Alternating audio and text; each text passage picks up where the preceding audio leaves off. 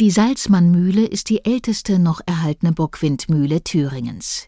Sie wurde 1729 in Großmehlra im Norden des Freistaates erbaut und lange Zeit von der Müllerfamilie Salzmann betrieben. Bockwindmühlen waren neben Wassermühlen die häufigste Mühlenart in Thüringen. Ihr Mühlengebäude sitzt drehbar auf einem senkrechten Mittelpfosten, dem Hausbaum. Dieser ist in einem Gerüst aus Eichenbalken unterhalb des Hauses verankert, dem sogenannten Bock.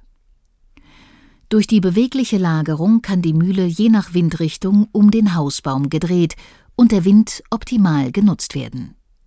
Vor dem Mahlen werden große Holzplatten, sogenannte Türen, in die Flügel eingehängt, damit mehr Windkraft übertragen wird. Gehen Sie nun zur Mühle. Auf der Rückseite sehen Sie den Sterz, sozusagen den Mühlenschwanz. Mit ihm wird das Mühlenhaus gedreht. Gleichzeitig ist er ein Gegengewicht zu den Flügeln. Über die Treppe gelangen Sie direkt ins Mühlenhaus. Um mehr über die untere Etage, den Mehlboden, zu erfahren, geben Sie bitte die Nummer 31 ein. Informationen zur oberen Etage, dem Steinboden, erfahren Sie unter der Nummer 32.